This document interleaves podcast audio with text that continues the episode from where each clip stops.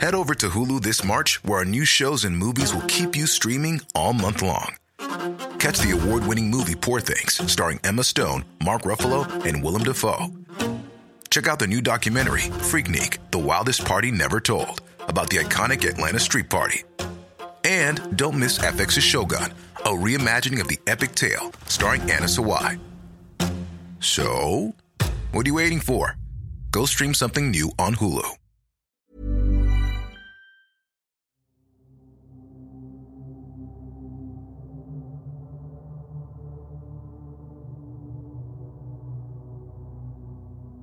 Llevaban más de 20 minutos en silencio, y desde el otro lado de la fría mesa metálica, los detectives empezaron a desesperarse al ver que el hombre no mostraba ningún indicio de hablar.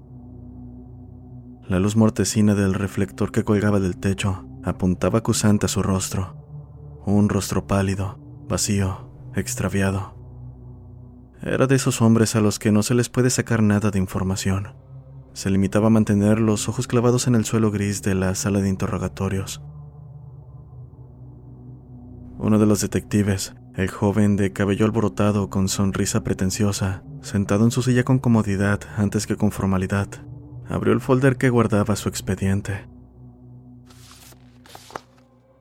Señor Nick Deza, 34 años, soltero, sin hijos, maestría en ciencias de la comunicación, trabajando desde hace más de media década en el más que conocido programa nocturno Mentes y Entes.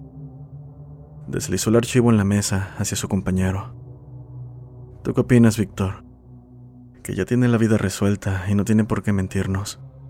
Sé que las circunstancias en las que nos encontramos son absurdas. Todo indicaría que se ha vuelto loco y es entendible después de tantos programas indagando en casos paranormales de casitas abandonadas. Carraspeó y agregó. Sin embargo, le brindamos el beneficio de la duda por ser quien es. Debo admitirlo, señor Deza, me fascina su programa. En cierta forma, me ha ayudado a dejar de temerle a lo sobrenatural. Todo tiene su lógica, ¿no? Entonces, permítanos ayudarle y explíquenos qué fue lo que pasó. No obtuvieron respuesta, Víctor encogió los hombros y apresuró un sorbo a su lata de cerveza que reposaba en la mesa. La tomaba para liberar la ansiedad de ser detective desde hace 20 años. En un momento de su vida llegó a ser una adicción. Ahora lo tiene un poco más controlado. Aún tiene sobrepeso y cada año pierde más pelo, pero ya no se ve mal. Los casos más oscuros pueden consumirte si no tienes con quién hablarlo. Desde que le asignaron de compañero al detective Quinton, las cosas mejoraron. De alguna manera sus opuestas personalidades se complementaban.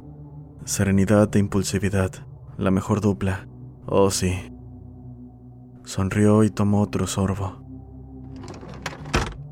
A mí no me gusta nada lo que hace.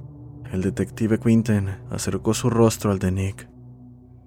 No, no me agradas. Eres un hijo de papi que lucra con los débiles mentales que tenemos como sociedad. Hey, Quinton, ¿Me acabas de decir retrasado? Lo siento, nunca fuiste muy inteligente.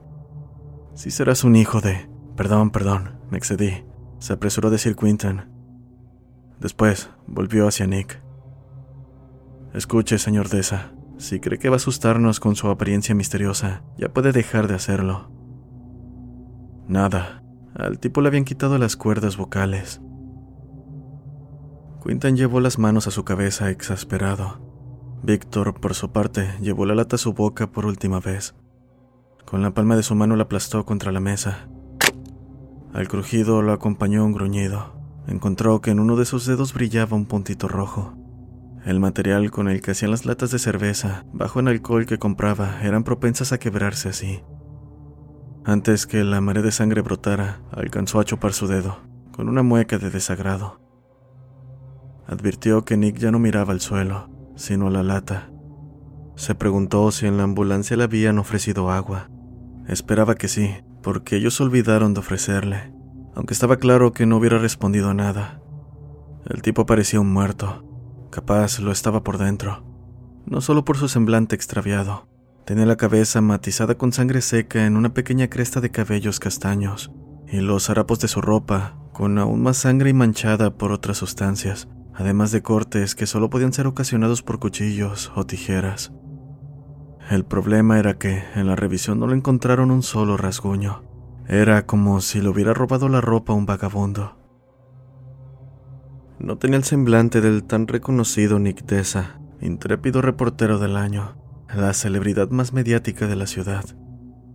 Todos lo conocían, incluso Víctor no se perdía un programa desde el primer capítulo en el que se aventuraba en los interiores de la mansión Beltrán, abandonada morada del gran Chris el ilusionista.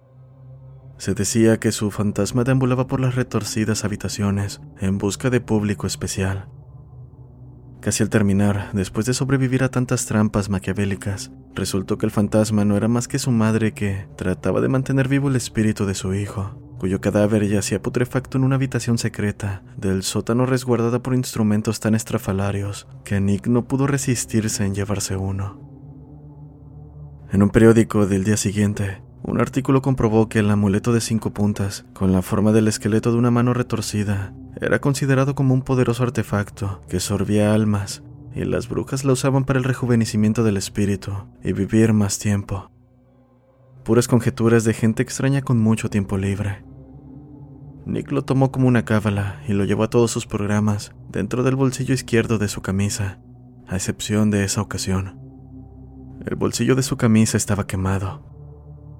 Imposible olvidar el primer programa de Mentes y Entes, cómo le asustó el primer plano al sórdido cadáver luego de desenmascarar a la bruja.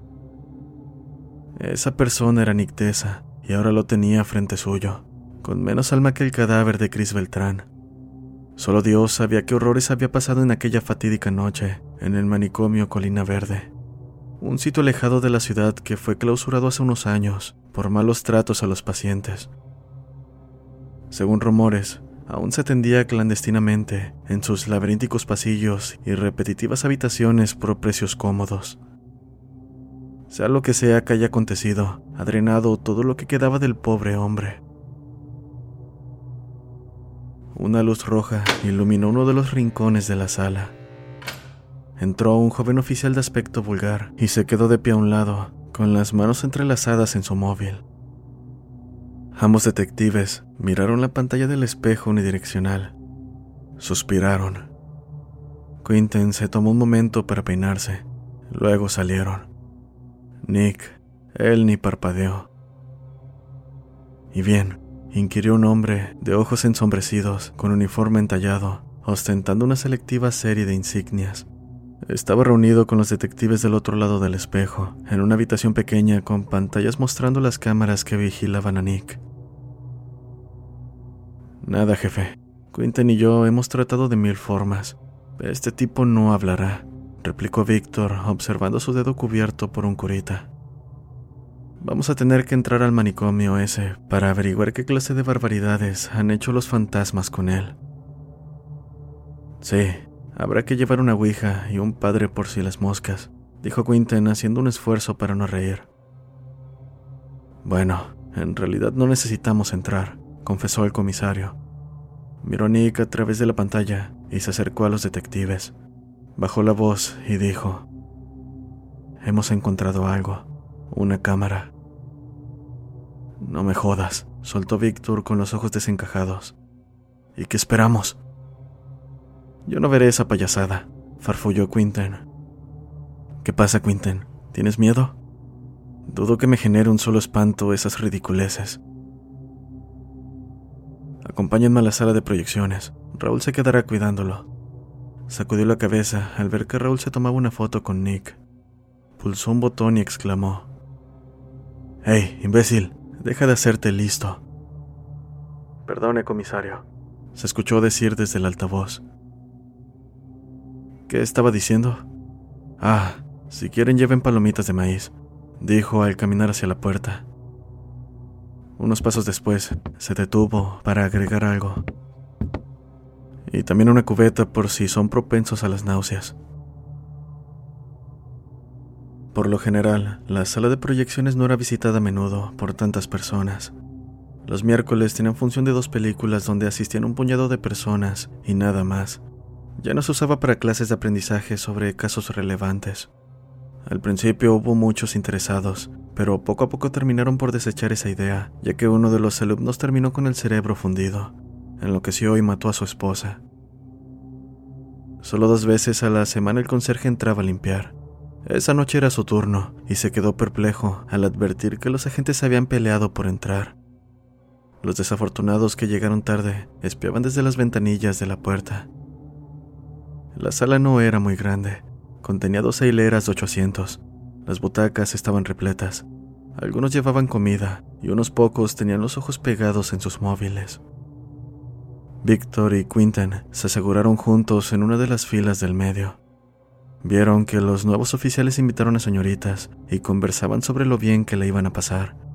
Víctor estaba seguro de que ninguno sospechaba de lo que verían. Eso lo asustó y a la misma vez lo estimuló. El ambiente se sentía exclusivo, como si estuvieran en el cine. No, mejor aún, era como los emocionantes domingos de mentes y entes. El comisionario jefe terminó de recitar un breve resumen del caso y bajó con cuidado de la plataforma para sentarse. Acto seguido las luces apagaron y el blanco telón tomó color. Hola, audiencia querida. Mi nombre es Nick Deza y estamos en un episodio más de Mentes y Entes. Hoy visitaremos este tétrico e imponente manicomio escondido entre las colinas. Giró la cámara. Delante, en lo alto de una ligera pendiente, la silueta de la institución se retrataba en la imagen como un lúgubre castillo con las ventanas sumidas en la oscuridad de la lejanía, a excepción de dos en los pisos superiores, dando la impresión de ojos acechantes y techos despuntados hacia la luna que brillaban en su mejor momento de la noche. En los márgenes del camino, las sombras de los árboles le daban un aspecto más retorcido. Se acercó hasta llegar a una gran puerta bloqueada por talones de madera. En la superficie, pintado con aerosol, se leía Cementerio de Locos. Como verán, no me han abierto por las buenas, así que toca escabullirnos otra vez. Volveré una vez estemos dentro. El video parpadeó. Nick tenía la cámara frente suyo, pues ya no hacía presencia. En los primeros programas era apoyado por un camarógrafo.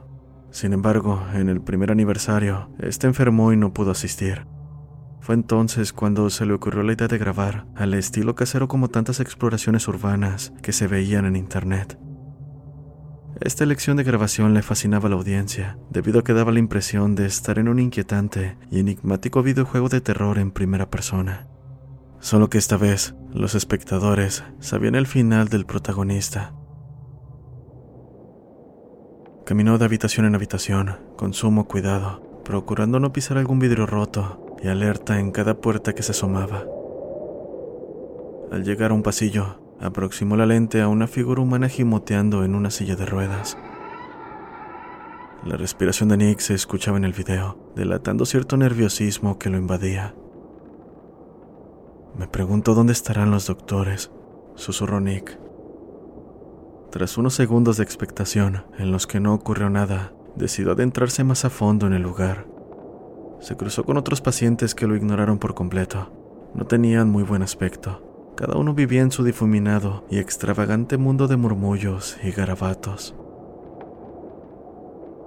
En cada paso las inquietudes se le iban acumulando a Nick. Se notaba en la convulsiva forma que sostenía la cámara y en lo poco que hablaba. No había rastros de doctores, solo pacientes. Algo andaba mal. Víctor lo podía reconocer al instante. En ningún programa anterior se sintió tan inseguro. El lugar le provocaba una abyección tan tosca, desgastante. No era solo la zona de defunción en un asesinato. No, claro que no. Esos murmullos deteriorados encerraban otra cosa. Una maldición arcaica que se nutría de las injurias cometidas durante tantos años en ese centro psiquiátrico. La cámara se adentró en la penumbra de la planta donde se ubicaban las habitaciones. Nick encendió la visión nocturna un patio central vacío, paredes lisas y alrededor las puertas enrejadas. El lugar tenía una extraña semejanza a una prisión. Se escuchaban lamentos y gritos, los ecos de golpes metálicos y resguños en las paredes. Al fondo, un tipo susurraba una oración blasfema. Nick no se quedó mucho rato ahí. Vagó un tiempo en la incertidumbre por un laberinto de pasillos hasta llegar a un oxidado ascensor. pulsó la planta más alta y dio una respiración larga y sonora en la espera. Va a valer cada maldito segundo en este horripilante manicomio. Solo esperen. Ascendió la cámara y la enfocó. En una esquina se podía leer a duras penas algo escrito. La mente es la conexión con el Señor. Si ves demonios es por pecador. En la sala de proyecciones empezaron los murmullos de confabulaciones. Una pareja, muy atea al parecer, se burlaba de lo ridícula que sonaban esas palabras escritas. Víctor y Quinten se miraron un poco inquietos, pero interesados.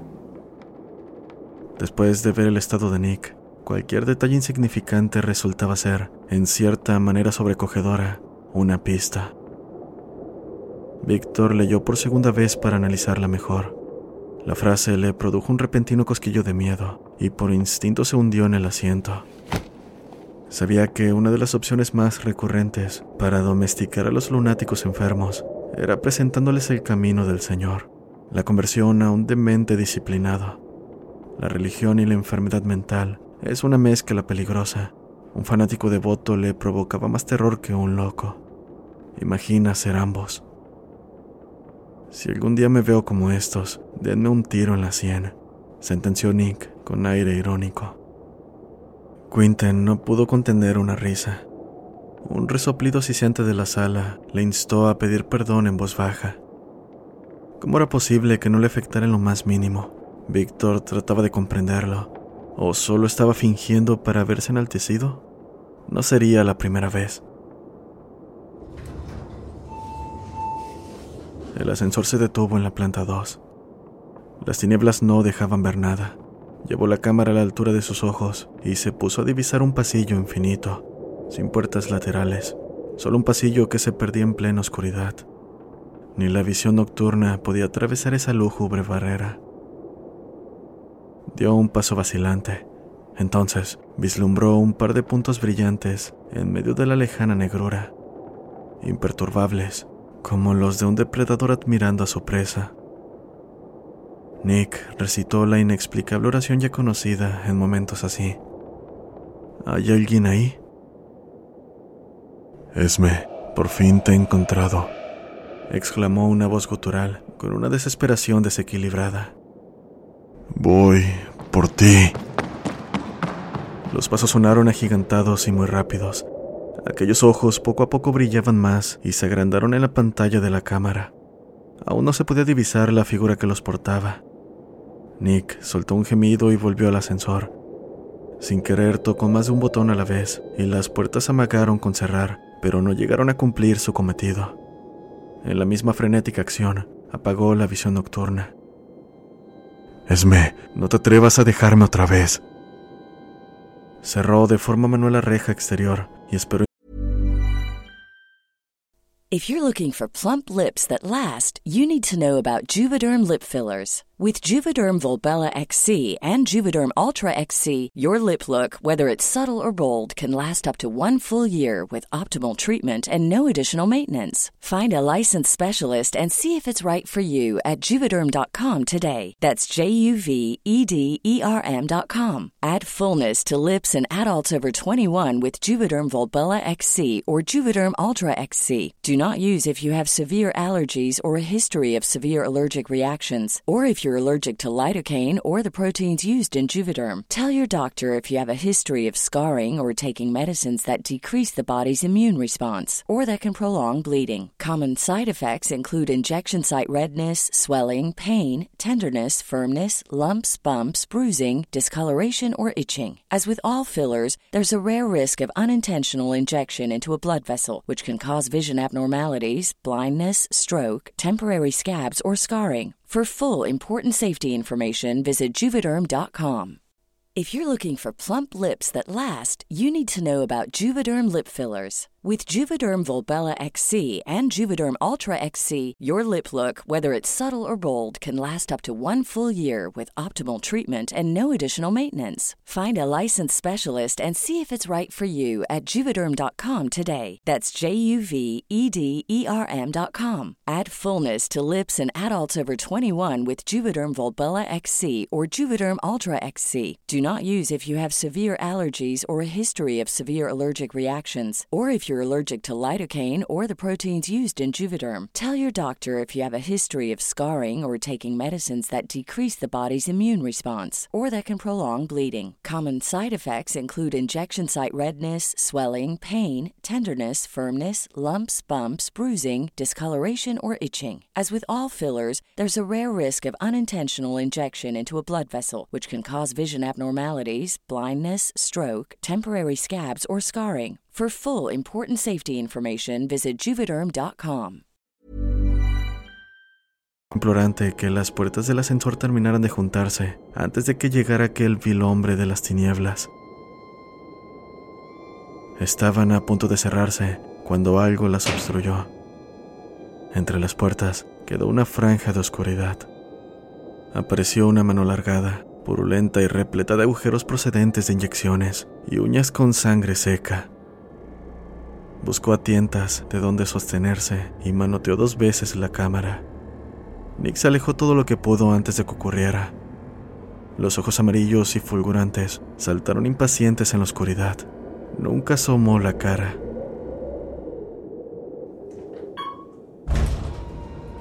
El elevador ascendió.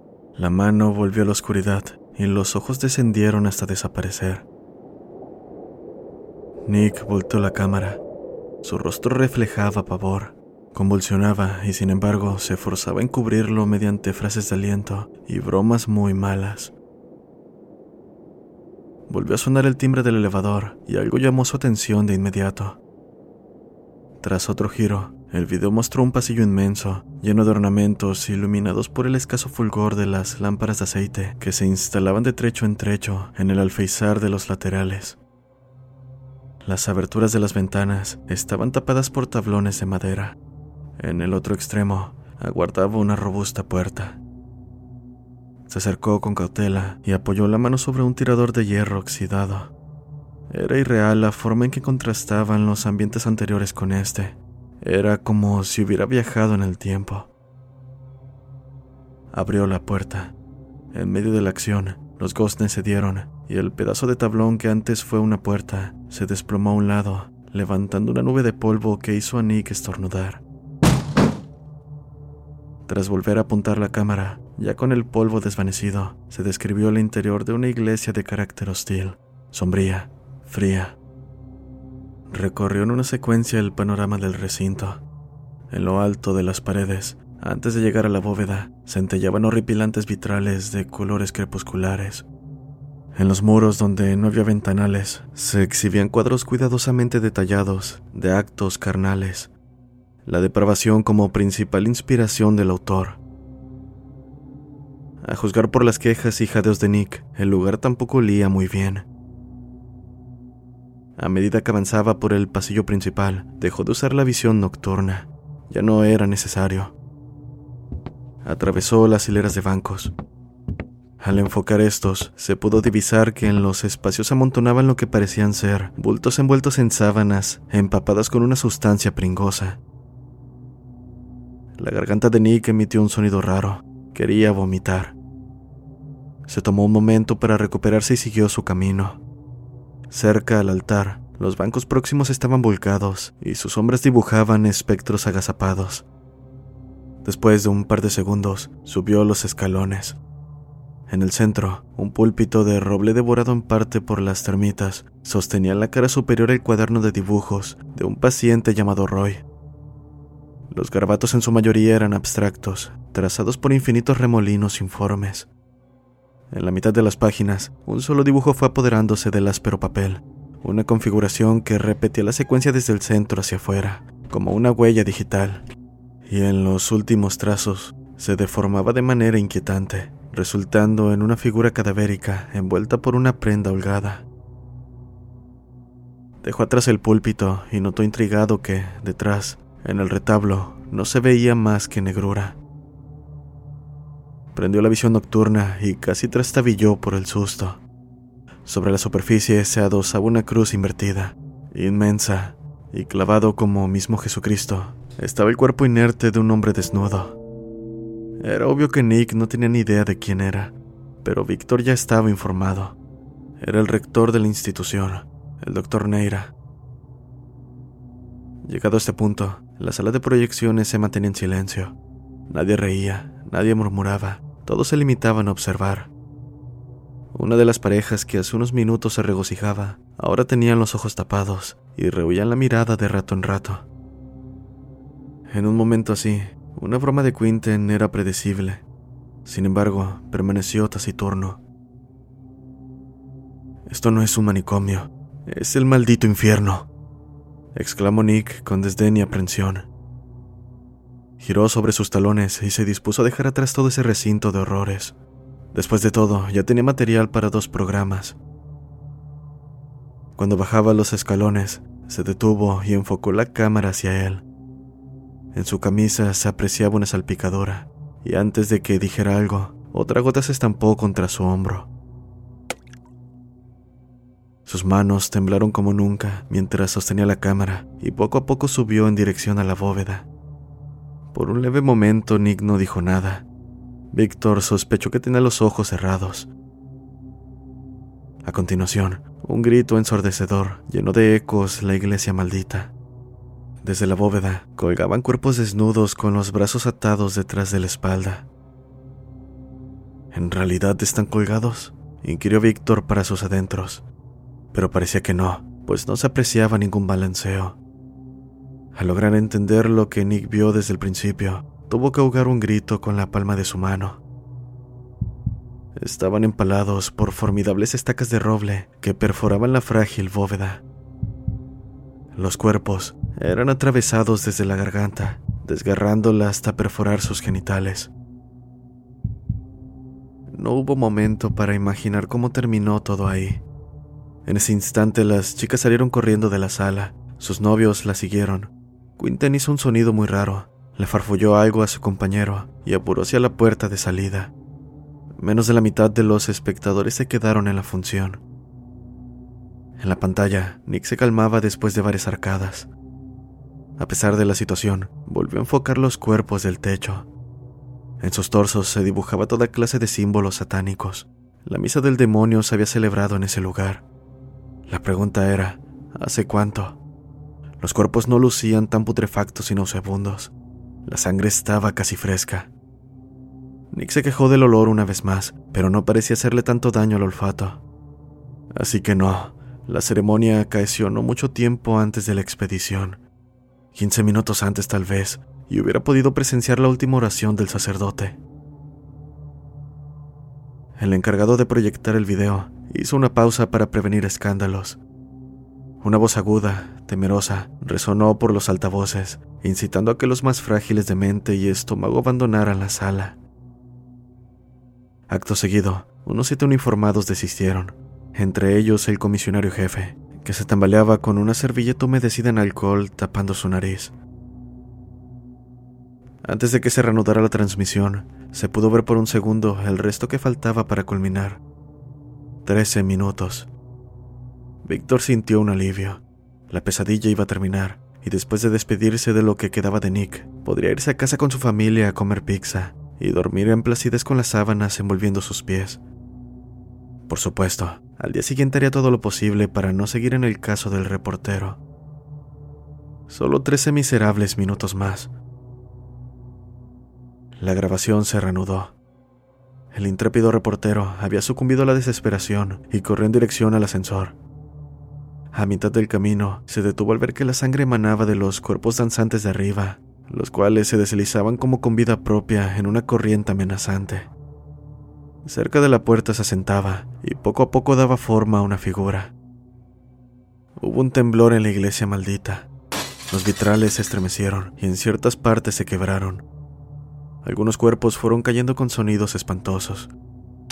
Un cuerpo sin extremidades cayó cerca de él. La sangre lo abordó y el torso fue exprimido como si se tratara de una esponja. Entonces, Víctor se dio cuenta de que esa sustancia no era sangre. En la negrura se camuflaba muy bien, era del mismo color, algo más espesa, viscosa y sobre todo vivaz. Sea lo que sea, eso reptaba por los suelos, atrayendo los cuerpos a la congregación incestuosa y deforme que impedía la salida. En sus horrorosos detalles se imprimían rostros alucinantes, perdidos, desvaídos. Al poco tiempo, la sordida emanación tomó una figura reconocible, la de una sotana enfundando la más temible oscuridad. El sacerdote de las tinieblas flotó con suma lentitud, dejando un rastro de baba negra como un velo pótrido. Cada segundo más cuerpos llovían, como una espeluznante veneración de los muertos. Nick no tuvo el valor de hacerse a un lado y correr. Volvió al púlpito y se replegó detrás de este. Aún en la más extrema situación de riesgo, no dejó de grabar. La ciega muerte se acercaba. Las bancas detrás de ella salían despedidas de un extremo a otro. El crujido de la madera resonaba en el aire como una risa demencial. Los cuerpos diseminados palpitaban rebosantes de una vida artificial. Las circunstancias no dejaban ver más que una sola y demoledora alternativa. Ya resignado y entre sollozos, Nick lanzó la cámara a un lado y entre tantos giros, provocados por los estruendos del recinto, fue alejándose de la escena. Apenas se pudo distinguir a la encarnación del mal aproximándose. Estaba muy cerca de Nick, aunque éste ya no podía verse en pantalla, y cuando pareció extender una extremidad, un intenso fulgor irrefrenable apareció de algún lugar fuera de la cámara, y por un momento la iglesia pareció bañarse en el día.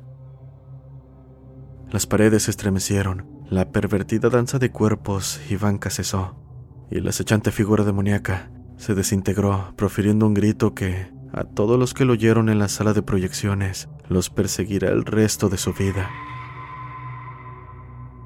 La baba negra pareció fundirse en el piso sin dejar rastro.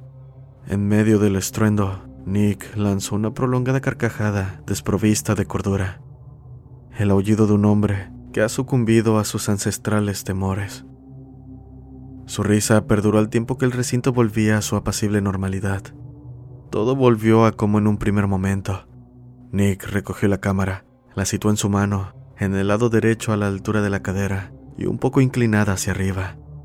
Luego caminó imperturbable hacia la salida. Esquivó con indiferencia las bancas revoloteadas y los cuerpos. Su rostro se iluminó por las intactas lámparas de aceite camino al ascensor. Las puertas se cerraron y esperó el descenso. El botón número 2 brilló y las puertas se abrieron. Los ojos amarillos aparecieron en la oscuridad, ya visible por la cámara nocturna. El rostro que los envolvía era el de un hombre sonriente y botando espuma por las comisuras ataviado con una sonrisa manchada y un chaleco negro. Se apresuró, sacudió a Nick por los hombros y la cámara salió despedida a un rincón. La toma solo mostraba parte de la luz mortecina del ascensor y una pared manchada en lo que parecía excremento y sangre. En un lado se apreciaba un corazón dibujado de forma infantil y en su interior el nombre Esmeralda. Los golpes resonaron una puerta crujió por un impacto. Jadeos y gemidos, risas y sollozos, el desgarro de una prenda, el constante chirrido de zapatos y por último, un repetido sonido amortiguado, como el de un pedazo de carne estrellándose con la parrilla. Cerca, donde se encontraba la cámara, se escuchó una respiración forzada, casi ahogada. Ascendió a una altura usual y volvió al ascensor. No se vio nada más interesante a partir de ese momento. Lo siguiente fue una especie de recorrido guía para mostrar una casa que quiere ser comprada o alquilada. Atravesó una ventana rota y salió. Se acercó a la escalinata de la puerta principal y descansó en el último escalón, mirando la penumbra del horizonte. Silencio, y en los últimos 15 segundos del video se escuchó un llanto. Cuando terminó la función, la sala de proyecciones quedó desierta exceptuando el conserje, que tenía una ardua labor limpiando el vómito, bebidas y comida derramados. Víctor alcanzó a Quinta, sentado con una postura frágil y el semblante lánguido en una de las sillas de espera en el pasillo próximo a la enfermería. La mayoría de los oficiales volvió a sus responsabilidades en silencio. Nadie se atrevía a chismosear de lo sucedido. Cruzaban miradas asustadas y algunos se comunicaban con gestos retraídos. Vaya noche de mierda, ¿no? Víctor rompió el silencio. No lo puedo creer. Dios santo, no había visto semejante atrocidad en todos estos años. Quinten empezó a temblar. Y lo peor es que aún tenemos que volver con ese pobre diablo. Oh, no, no, no, no, no. Irás tú. Yo no me muevo de aquí, Vic. Así me despidan. Víctor suspiró. Quinten hizo un ademán levantando el índice a alguien. Era el oficial Raúl, que caminaba con cuidado sosteniendo una bandeja con vasos de café. Detectives, ahí voy a su rescate. Quinten tomó un vaso con las dos manos y tomó un sorbo. Hizo una mueca y sopló antes de dar otro. Víctor recibió otro de los vasos y lo depositó en la mesita próxima a las sillas. Vaya película más aterradora, dijo Raúl antes de tomar su café. Desde detrás de la puerta no pude ver bien del todo y me alegro de ello. Víctor alzó una ceja. ¿No tenías que cuidar a ese tipo? Vamos, Vic, replicó Raúl, apoyando una mano en la pared, con serenidad. Ese tipo está semi-muerto. No se va a escapar. Maldito imbécil. ¿Has visto todo lo que le ha pasado? Víctor ardió en furia. Quentin casi tira su vaso del sobresalto. Raúl trató de atemperar la situación, pero no lo logró. El detective corrió a través del pasillo, giró a la derecha la puerta de la sala de entrevistas de testigos estaba abierta. Dentro, un grupo de personas con el semblante acongojado lo miraron de reojo, como si hubieran visto un fantasma. Esto no le importó y siguió su camino. Pasó por dos habitaciones más y llegó a su despacho. Tomó un juego de llaves que colgaba en su pizarra, salió y aumentó la velocidad. Al fin vio el cuarto de interrogatorios. La puerta estaba un poco abierta. Sintió cómo se le estrujaba el corazón. La luz del reflector dibujaba una sombra en la pared visible. Dio un portazo y una marea de náuseas subió por su garganta.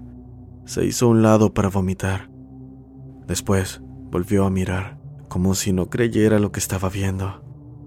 Nick yacía con la cabeza mirando al frío techo, los ojos en blanco y la mandíbula tan abierta que podría caber el cañón de una escopeta en su boca.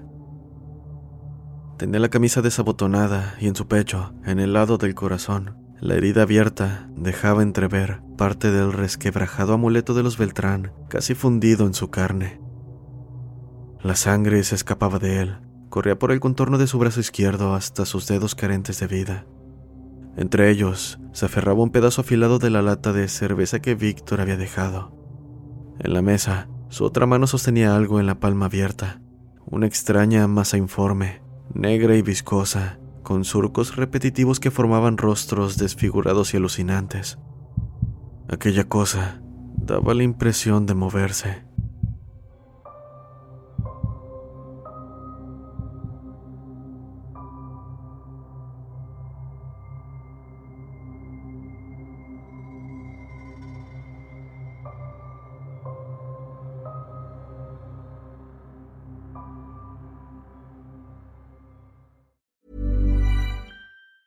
If you thought the only way to get a more defined jawline with natural looking results was through surgery, think again. Juvederm Volux XC is a non surgical injectable gel filler that improves moderate to severe loss of jawline definition and can help you achieve natural looking results with little downtime. Even better, this improved definition lasts up to one year with optimal treatment. No maintenance required. Improve jawline definition for a smooth, sculpted look with Juvederm Volux XC. For important safety information and to find a licensed specialist, visit juvederm.com. That's J U V E D E R M.com. Not for people with severe allergic reactions, allergies to lidocaine, or the proteins used in Juvederm. Common side effects include injection site redness, swelling, pain, tenderness, firmness, lumps, bumps, bruising, discoloration, or itching. There's a risk of unintentional injection into a blood vessel, which can cause vision abnormalities, blindness, stroke, temporary scabs, or scarring. Talk to a licensed specialist to find out if it's right for you.